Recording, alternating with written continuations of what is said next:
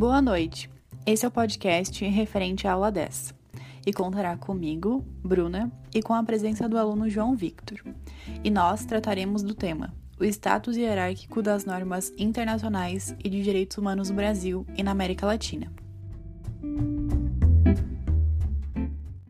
De início, é importante destacar que os tratados internacionais, enquanto acordos internacionais juridicamente obrigatórios vinculantes, eles constituem hoje a principal fonte de obrigação do direito internacional, um papel que antes era desempenhado pelo costume. E, nesse sentido, o jurista americano Lewis Rankin afirma que o direito internacional é um sistema legal conceitualmente próprio e distinto, independente dos sistemas nacionais com os quais eles interagem. É um sistema legal que constitui direito de uma ordem política internacional. Recorre lembrar também que os tratados internacionais só se aplicam aos Estados-partes, ou seja, aos Estados que expressamente consentiram com a sua adoção. João, como é feito o processo de formação dos tratados? Boa noite, Bruna, e boa noite aos demais ouvintes. Devemos ter ciência que o processo de formação dos tratados internacionais é deixado a critério de cada país, e com isso é nítido que as exigências constitucionais relativas ao processo de formação dos tratados podem variar significativamente de estado para estado. No Brasil, a Constituição Federal de 1988, em seu artigo 84, inciso 8, determina que da competência privativa do Presidente da República celebrar tratados e convenções internacionais sujeitos a referendo do Congresso Nacional.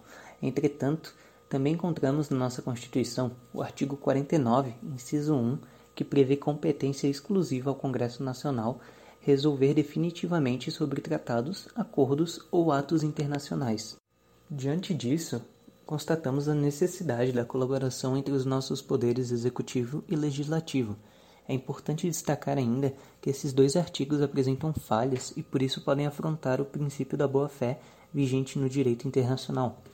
Encontramos essas falhas no fato de não haver previsão para que o presidente encaminhe ao Congresso Nacional o tratado por ele assinado, assim como também não há previsão de um prazo para que o Congresso analise o tratado assinado ou para que o presidente ratifique o tratado aprovado pelo Congresso. Em que situação encontram-se as normas provenientes de tratados internacionais perante nosso ordenamento jurídico? Você poderia nos citar algum país em que as normas internacionais possuem posições hierárquicas distintas do Brasil?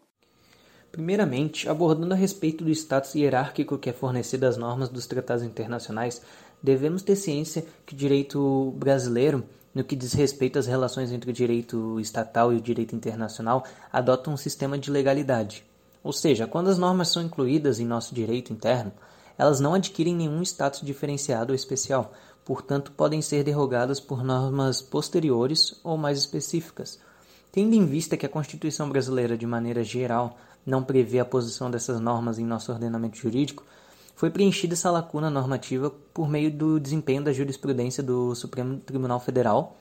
E, de acordo com a jurisprudência, entende-se nitidamente que, salvo exceções como, por exemplo, o artigo 98 do Código Tributário Nacional, casos de extradição ou tratados internacionais de direitos humanos, é conferida aos tratados, após introduzidos no nosso direito interno, a natureza de leis ordinárias, levando em consideração a posição hierárquica atribuída, sem qualquer status especial, é de suma importância compreender que, ainda que seja uma norma internacional, qualquer norma ordinária ou de status hierárquico superior, caso seja posterior ou mais específica, pode revogá-la.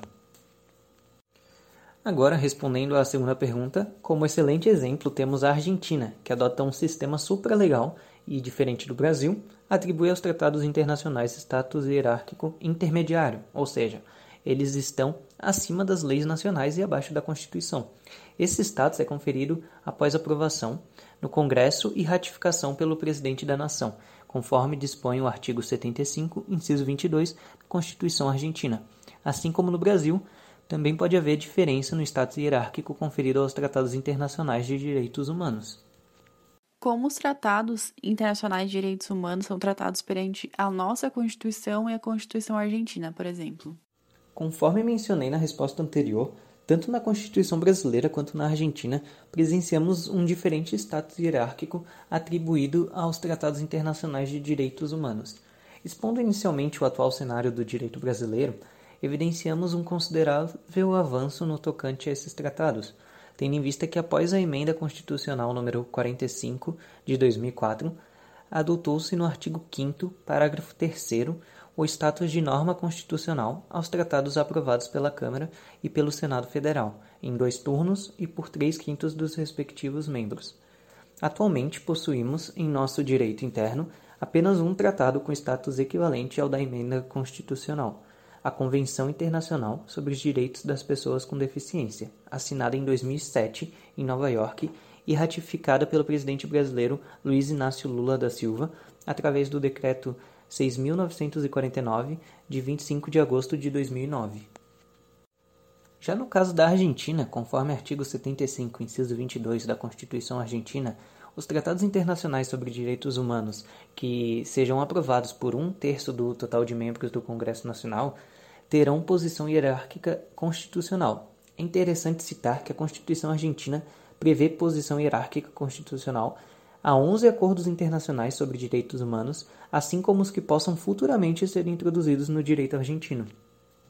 E qual seria o impacto jurídico dos tratados internacionais de direitos humanos no direito interno brasileiro?